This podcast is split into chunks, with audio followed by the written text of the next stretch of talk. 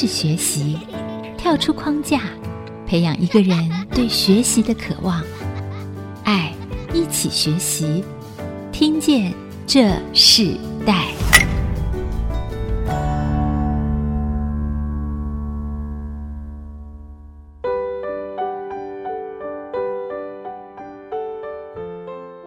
这里是爱惜之音足科广播 FM 九七点五，我是主持人郭兰玉。你现在所收听的节目是《听见这世代》。那我们今天跟大家谈的话题“世代关键字”呢，我们谈的是多功能人文空间哦。我们看到现在很多的新创咖啡馆啊，以小博大的开始陆续的在台湾各地展开，有文创的概念的咖啡馆，甚至有很多的是独立性的咖啡馆，在不同的风格和不同的特质之下，一间一间的在这个城市里头开展出来。我们甚至看到经营者他们是越来越年轻啊。那我们也今天针对这个话题，我们邀请到的。呃，来宾呢是木樨园 Musi Cafe 的这个创办人谢静茹 Angel 来到我们的节目现场。他是一个非常年轻的负责人，他自己现在还在念大四的学程，然后也在这个过程中里头跟着家人、跟着母亲一起创业，在竹北的这个地方呢，开展了一个很特别的人文空间的咖啡馆。那在这一路的开馆的过程中里头，他有非常多的、特别的故事。那我们今天特别邀邀请他来跟听众朋友分享。那我们先请静茹 Angel 跟我们的听众朋友问声好。Hello，听众朋友，大家好，我是木西园的共同创办人，嗯、我是谢静茹，也可以叫我 Angel。啊，我认识静茹的时候，我也习惯叫她 Angel。我觉得 Angel 这个名字真的非常的特别，也很恩典哦。那就像他们的木樨园的这个英文字 Mercy 一样哦。看到 Angel 的时候，那时候就好想访问他，因为他还在念书，那他自己个人的很多经历是很丰富的。然后，可是我看到他在咖啡馆的时候，他常常就是那个很谦卑的哦，在服务解决很多客人的问题。那时候我就在想说，哇，这个小女孩很不得了。我们先请 Angel 分享一下，你还在念大学，对不对？是。好，那你在念大学的时候，就跟着妈妈一起开了这个人文咖啡，很特别的一个独立性的咖啡店了。是。那我们先谈谈，你现在你在哪里念书呢？好，我现在是交通大学客家文化学院的呃人文社会学系，那目前是大四的学生。可是我就看到他一面念书，还去参加很多的研讨会哦，然后甚至把这个呃原本这个非常辛苦的咖啡馆，然后透过他的行销的模式开始建立起来，我们可以谈谈说你这家店的故事是怎么开始的，请你跟听众朋友来分享一下。好，其实我母亲的本业是经营管理顾问公司、文创公司，那本身有做一些的企业教育训练呐，还有一些社区教育。那在四年前的时候，在因缘机会的巧合下，哎，我们找到了这个空间，那我们就想说结合咖啡。跟我们的专业课程啊，活动规划，所以，嗯、我们当初就有这样子的构想，就是一楼咖啡厅，二楼是艺文空间，那三楼又是专专业教室的复合型咖啡厅人文空间。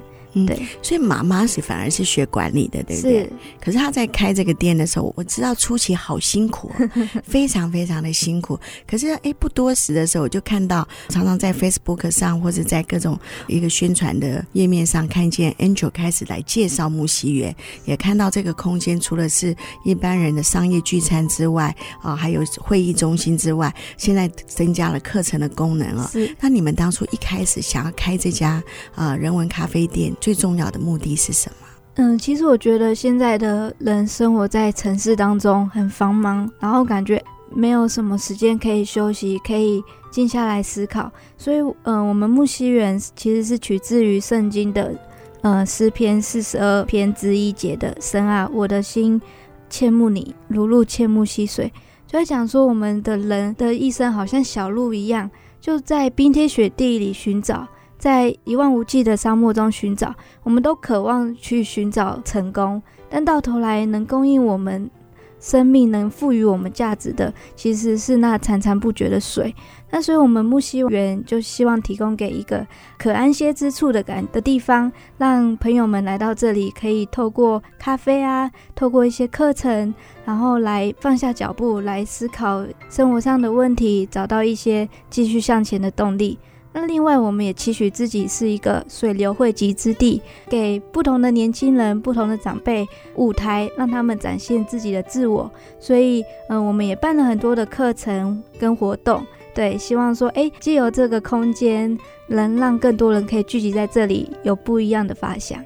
所以刚刚 Angel 提到说，他的名字是如露切木溪水。我们知道露是很需要干净的水源啊、所以在一个这样子的一个期待下，也这样子的一个目标下，他们就开了这间人文咖啡店。可是 Angel 自己也还在念书，你自己本身的专业是什么？然后进入到这个咖啡店的经营，因为在竹北啊，这个兵家之争啊，在这种咖啡人文的这种相对的这种咖啡馆是非常多，不下一百家。是，那你们怎么在这个过程中同中求异，那你自己的专业可以先跟听众朋友讲一下吗？嗯、呃，我是学人文社会学系的，那我们系所所开的课程非常的广，不论是人类学课程、社会学、都市治理啊，还有一些城乡治理、客家文化。诶，也许很多人会觉得说，学人文的出来是不是会失业？会不会跟理工科比起来没有那么的有价值？但是我认为不是这样子的，因为我觉得。学习这些人文社会学科，其实是培养我去发掘很多事情表面背后的问题跟价值所在。所以我就是透过在自己的专业上，然后也有去修行很多的创业课程啊、管理学课程，然后结合在自己木西园的创业过程中，然后把自己认为什么是重要的、什么是客户有需要的，提供给大家。对、嗯、你，你刚刚提到说，因为你们开始创业了，所以你就修更多的课程。对，那你怎么把经营和你的课业怎么达到一个平衡呢？你毕竟还是一个学生。是，基本上我因为我们客家文化学院其实是离我们店非常近的，我就是在课后时间或是课余的时间到木西园帮忙，久而久之也习惯这种快步调的工作。有时候也是说，趁在学习的时候可以。更加的思考说，我们可以做哪一些调整啊？有一些放慢的脚步。当初呃，妈妈说要创业的时候，然后也是邀请你一起做嘛。是这件事情是妈妈促成的，还是你从你促成？因为我不知道，我就好像听过一个事情，是你自己就很渴望开一家这样的店。呃，对，应该是说我们刚好都有共同的想法，也在祷告的寻求上面看到上帝的带领。那我们。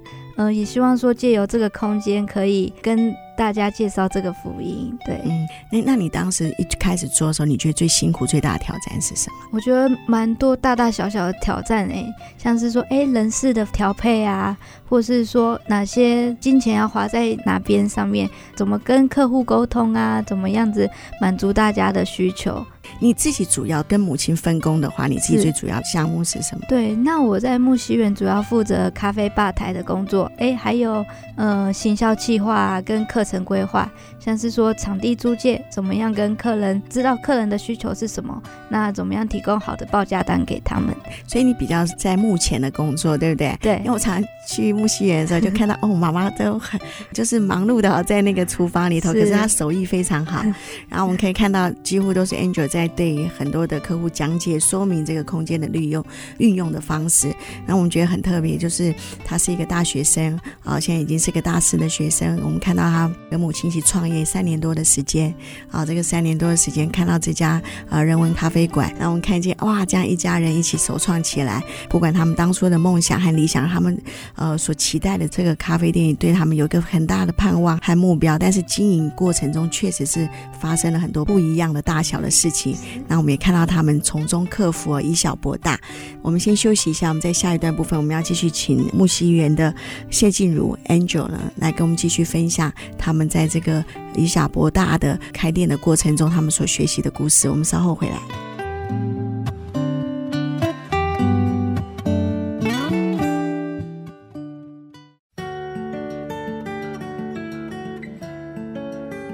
欢迎回到《听见这世代》，我是主持人郭兰玉。今天《听见这世代》的节目里头。啊，我们邀请到来宾是木樨园的谢静茹 Angel 来到我们的现场啊，他们开了一家多功能人文空间的咖啡馆。那这个新创咖啡馆充满了很多我们过去对餐饮的一些颠覆的想法啊。那我们知道，在这个世代里头，很多的这个呃年轻人他们在创业的时候，他们很多新创的想法。所以这一段部分，我们要请 Angel 跟我们谈一下说，木樨园其实。很多人一看的时候，它的空间算是很大的。是好，在一般的咖啡馆来说的话，我们就发现它运用的非常的弹性，也非常的多元。那我们可以谈一下说，说你们一开始就是这样设定吗？还是你们一开始的想法是什么？然后到后来经过了一个什么样的一个冲击，然后变成现在的这个模式？是。嗯、呃，其实我们当初的设想就是以人文空间这个导向去运作，那就是一二三楼有不同的公用形式。那我们当初也参考蛮多台北咖啡馆人文空间的经营模式，那像是天下杂志所开的九三人文空间啊，还有台北很多的 co-working space 跟多功能空间。诶，那我们就发现说，其实空间有很多种，那主要是人怎么样去赋予这个空间一些。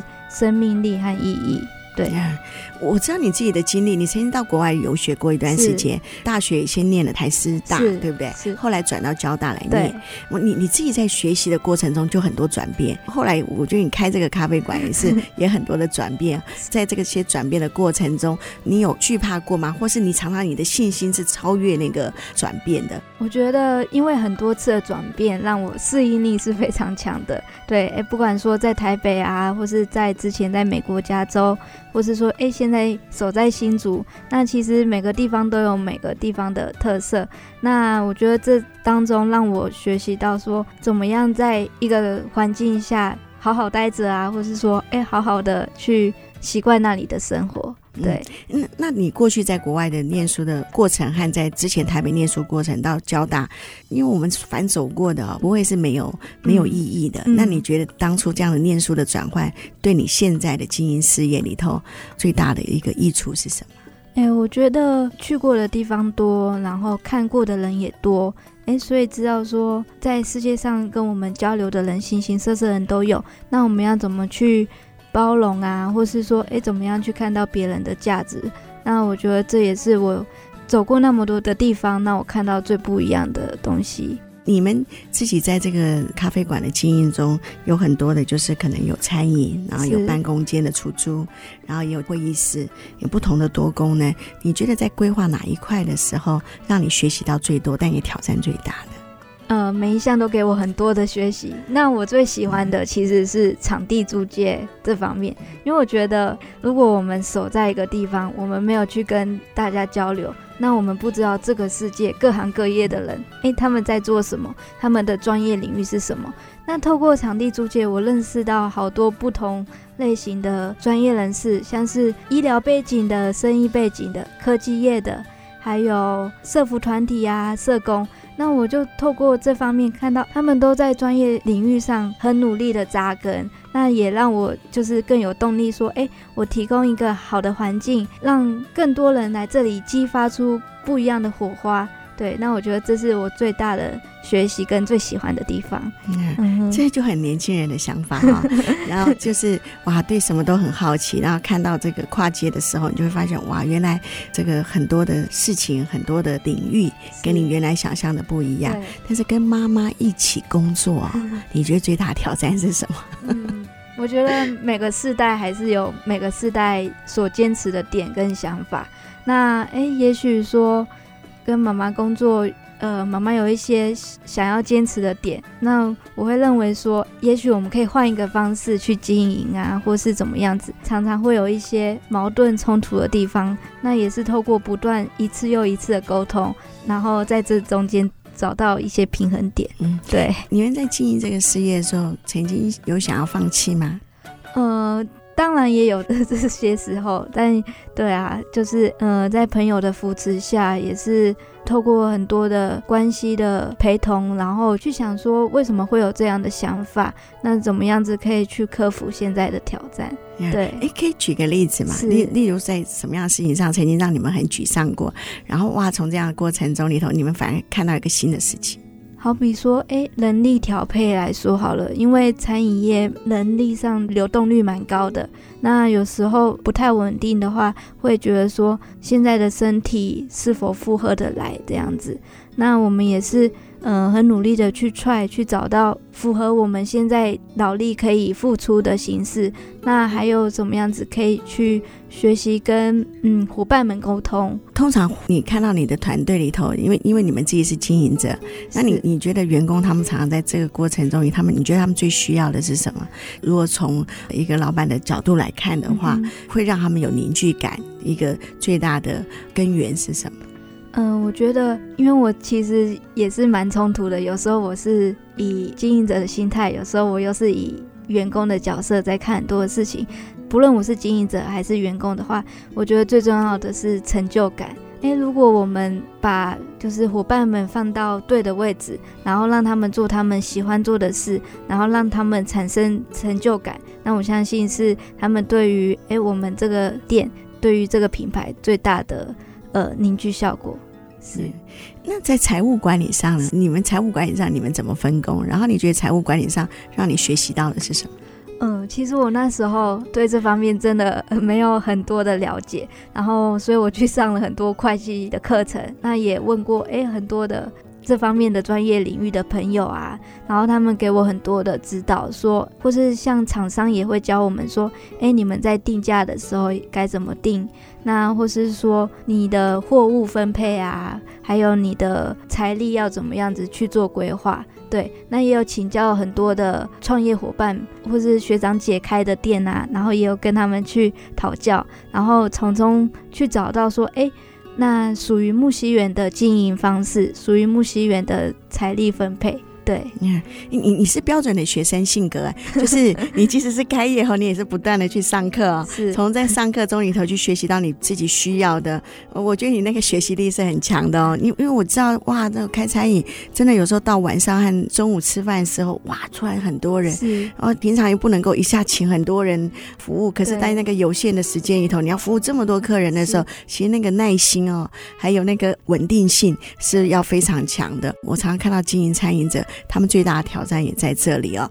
我们先休息一下，我们在下一段，我们继续要邀请木樨园的呃谢静茹 Angel 来跟我们分享。就是说，因为我看到他们有外汇，我都没有吃到过啦哈。但是我常常看他 po 出来，哇，他们怎么可以变化这么多的这个这个外汇的这个点心？然后，因为他们本身不是学这个的，他们不是从这种点心烘焙这样子一个手做的专业人，可是他们却在人文新创的这个空间里头，他们各样的学习里头，让他们哇看到。他们不一样的突出的表现。我们先休息一下，我们在下一段继续来分享。呃，在木樨园的这个 Angel 他的学习故事，我们稍后回来。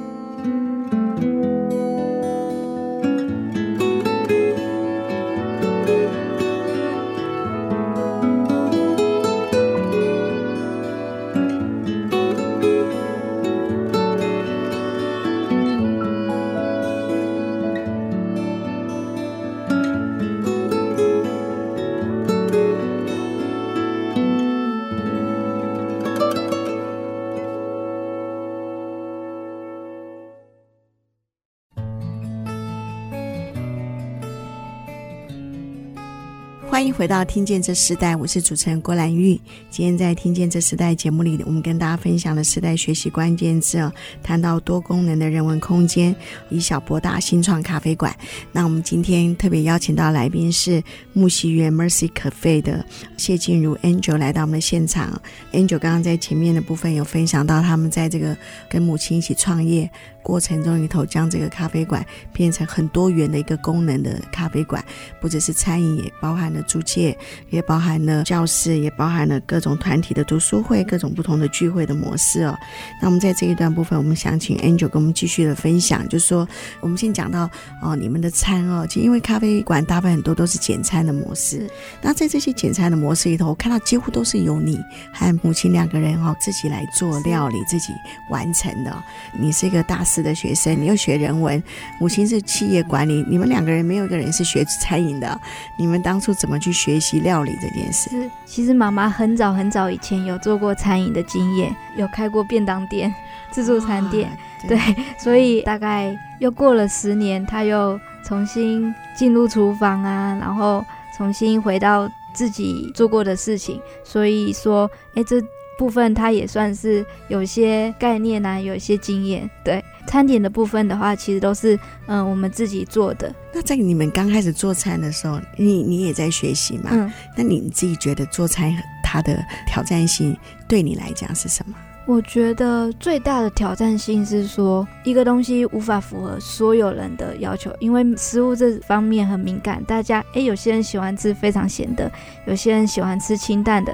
那我们在当中怎么样取得平衡啊，我觉得是最困难的事情。真的，是我们同桌的人，可能有时候有些人哇觉得太咸了，对。那有些人会觉得哇怎么没有味道，对不对？是。所以在这个公餐的时候，其实你在料理中怎么取到一个 balance 是很重要的一件事情啊、哦嗯。那这样拿捏，那会不会常常想，刚开业的时候，呃，有一批客人说，哎，我觉得你们可以再咸一点。哎，后来后来有客人说淡一点，你们会不会这样子一直在改变？前段时间花非常多的时间去调整啊，那。当然，现在还是会有。那我们后来发现说，喜欢我们的客人就是喜欢那个味道。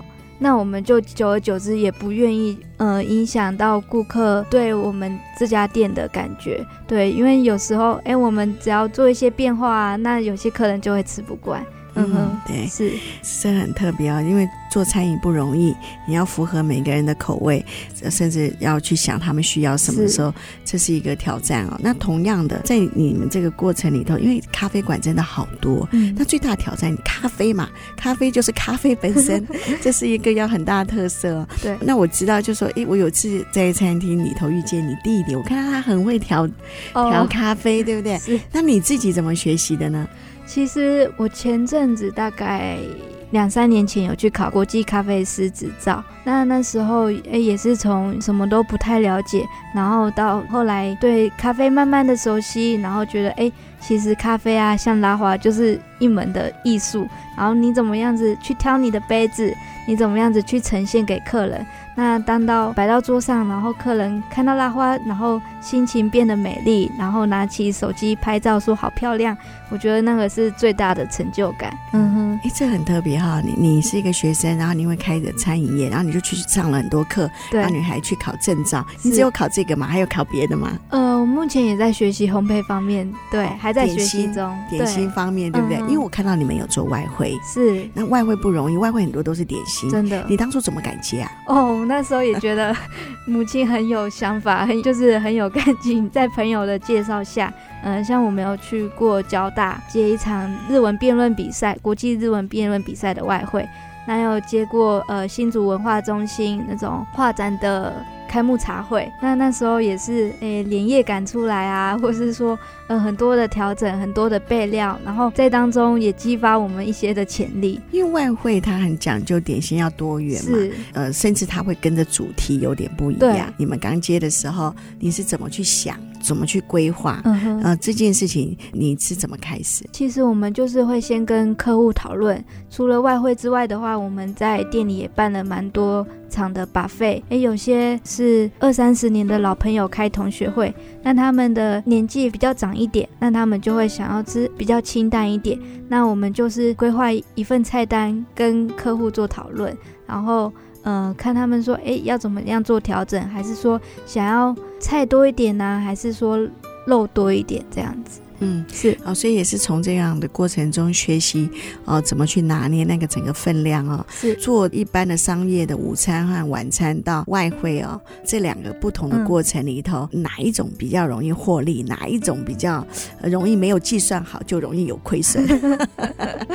嗯、有很多方面，嗯像是说，哎，商业午餐、晚餐，其实你很难拿捏，说，哎，什么时候会爆满啊？什么时候会比较清淡？像外汇的话，其实你是可以事先准备的，那你也可以事先的去抓，嗯，你要哪些的量？但是这呃两个都有很多的不同的学问。那在你自己童年的很多学生，可能都还在，你的同学都还在念书，对，很单纯的念书，对不对？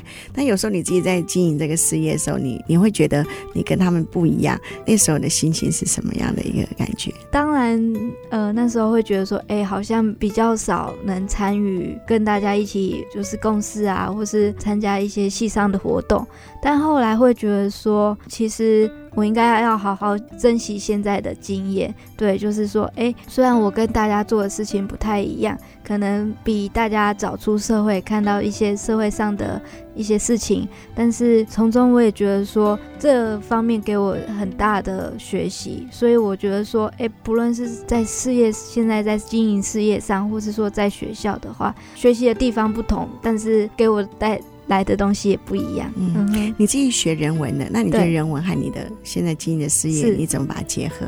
可以运用到你在学校所发挥的，因为你直接就是跟一般学生不一样的地方是不断的在学，然后呢，嗯、你也同样有一个啊，好像实习课程一样，好 在现实的生活里，从人文的这个角度里头，你觉得跟你现在经营的事业上，他们怎么应合进去？嗯嗯，就是我们经营人文空间，不管是在跟客人的互动啊。嗯、呃，了解他们的生命故事，或是说在办理不一样的心灵成长课程啊，或是人文讲座这部分，我觉得这都是运用到像我现在在学习的东西。那像我现在呃有一门课叫做台湾城乡关系，是由台北前副市长林庆荣教授来教授的。那我在这门课当中就在学习怎么样去探讨外地人的地方认同。新竹高铁特区是一个新兴发展的城市，那当中很多来到我们店里的很多都是刚从台北搬下来啊，或是刚从台中、高雄上来。那我们透过跟客人的互动，介绍新的环境给他们，当他们的新的朋友，让他们可以更熟悉。这里的环境，那我觉得就是说，我透过我在课堂上所学的，不管是在知识啊，或是做一些田野得到的学习，然后运用在我的空间上。嗯，所以还是学以致用啊。你刚刚讲的林清荣教授，他不只是前台北的副市长，他其实跟新竹也很渊源。他之前是都发局的主管啊，所以他应该对新竹的整个生态是很熟悉的。进行下一段的时候，我们先请 Angel 来跟我们听众朋友分享一首歌曲好吗？好。嗯、呃，我想要选《如露切木溪水》。那我觉得这首歌带给我们非常多的启发，也是提醒我们，不管呃遇到什么困难的时候，要回到那个源头去寻找。嗯，回到源头寻找。好，那我们就在这首歌中，我们先休息，我们下一段回来。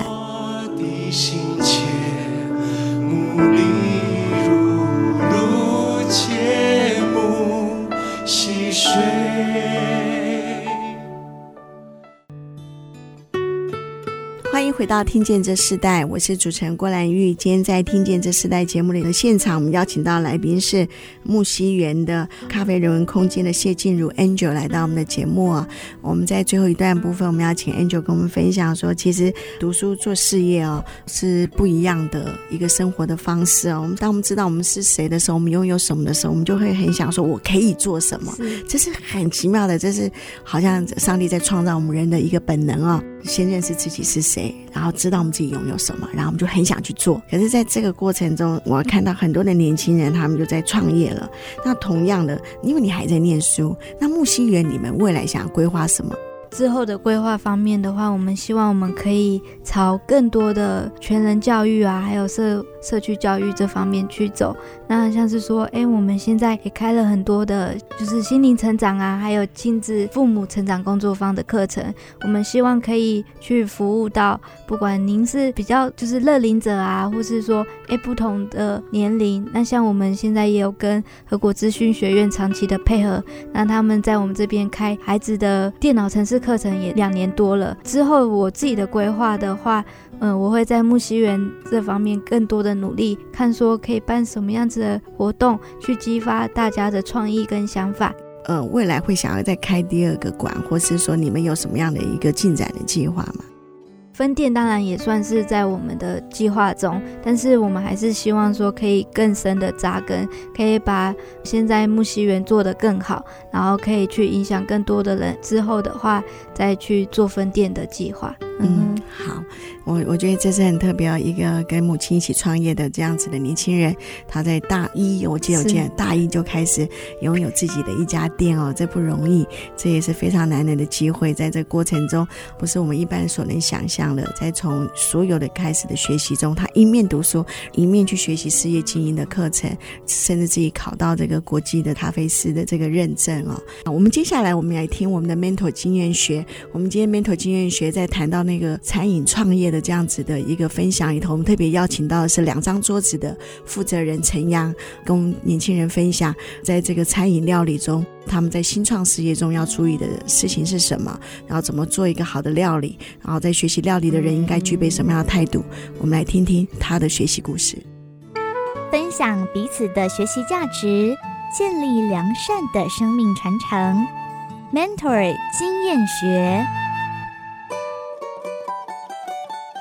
听众朋友，大家好，我是两张桌子的负责人，我叫陈阳，做餐饮这种行业的辛酸跟他的经验，不能说辛酸，是也有快乐的地方啊。辛酸是因为可能都做餐饮都没有办法跟家人一起来度假或者怎样，假日的时候，所以说辛酸有一面啊，快乐也有一面。快乐就是看到客人吃到。美食，他们脸上的满足感。那做餐饮呢？我觉得第一个要点是，你要把自己的功课要做好。那你对客人要有一种服务的态度。那还有另外一点就是，餐饮类要真的要有一种热情，还有一种就是让自己快乐的事。因为不要做起来不快乐，你生意不好，或者是有挫折感，那你的坚持跟你的意志力就会减弱。希望年轻人要把自己的功课要做好，那客人吃到美食的时候，那种满足感是你的成就感，这样为荣。当然你在做开店的时候，第一个是你的投资金额，不要自我感觉良好。餐饮不是每一个人都可以去适应，每一个人都会做老板。因为你有客人，客人就是你的服务对象，难免都要忍这个气，你没有办法，你就是要服务客人，不是说今天你做餐好吃，你就，呃，一些服务态度就没有了，还有一些私人上面真的要去把关，我们都是我们厨师这个责任。所以料理呢，就是你要就要去练习，像我们讲的，你一直做一直做，你才知道。熟能生巧是第一个，只要一个小差错，那道餐可能就是毁了。所以说，真的要静下心来，耐心要够，然后慢慢去学习，自我检讨的能力要有，不然的话，很快就会被这个社会马上就被淘汰掉了。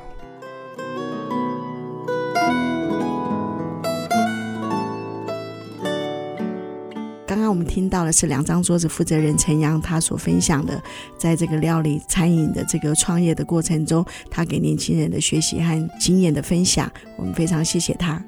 那我们在这一段，我们就回到木西园的 Angel 的身上啊、我们在最后一部分，我们是不是可以请 Angel 跟我们分享，如果有一个像你这样子，也同样的念书又想创业的人，你会给他什么样的建议和鼓励的话？建议他不要放弃，然后一定要找到同伴一起呃努力。因为如果你是一个人走走不远，但是大家一起走就走得很长远，然后又有大家的扶持的话，你会有动力的产生。对，是。如果是跟自己的父母一起创业的话，你会给他们什么样的建议呢？呃，在很多事情上，可能父母跟我们的想法不太一样。那呃，有时候我们会想要坚持我们自己的想法。那我觉得这当中，就是跟家长不断的沟通啊，然后诶，也是透过不同的尝试，然后去让父母看到说，诶，其实你的想法也没有那么的不好，那也是可以试着去 try 的。对、嗯，好，那节目最后，我们是不是请 Angel，你想跟你的合伙人，也是你的母亲，是啊，来说一段话吗？嗯，我想跟他说，就是创业这条路上走得非常的辛苦，那也很谢谢他这段时间来的努力，也很希望说，哎。未来不晓得会经历什么样的挑战，那我们都是一起携手的走下去啊，携手的走下去。好，那我们在跟听众朋友说再见之前，你给我们一首歌，然后在这首歌里头分享你为什么要跟我们这首歌的意义，然后我们跟听众朋友说再见。好，我想要分享 Hillsong 的 With All I Am。呃，因为在很多创业，不管是创业啊，在很多的学习，或是在人际关系的沟通上，我们常会遇到很多的挑战，或是会有很多的冲突啊，或是很多的诱惑我们的事情。那我觉得这首歌一直在我很烦躁的时候，当我听到这首歌，我就会静下来，让我自己去知道说，哎，我是嗯属上帝的。那现在的每一个困难都可以透过上帝的保护，在他的爱中可以得到更多的平安跟解决。是。那我们也祝福木西园的谢金如 Angel，他跟他母亲一起创业的这个人文咖啡馆，可以越做越好，越走越有新的创意哦。我们今天非常谢谢你，谢谢。我们听见这时代，我们下次再见，拜拜，拜拜。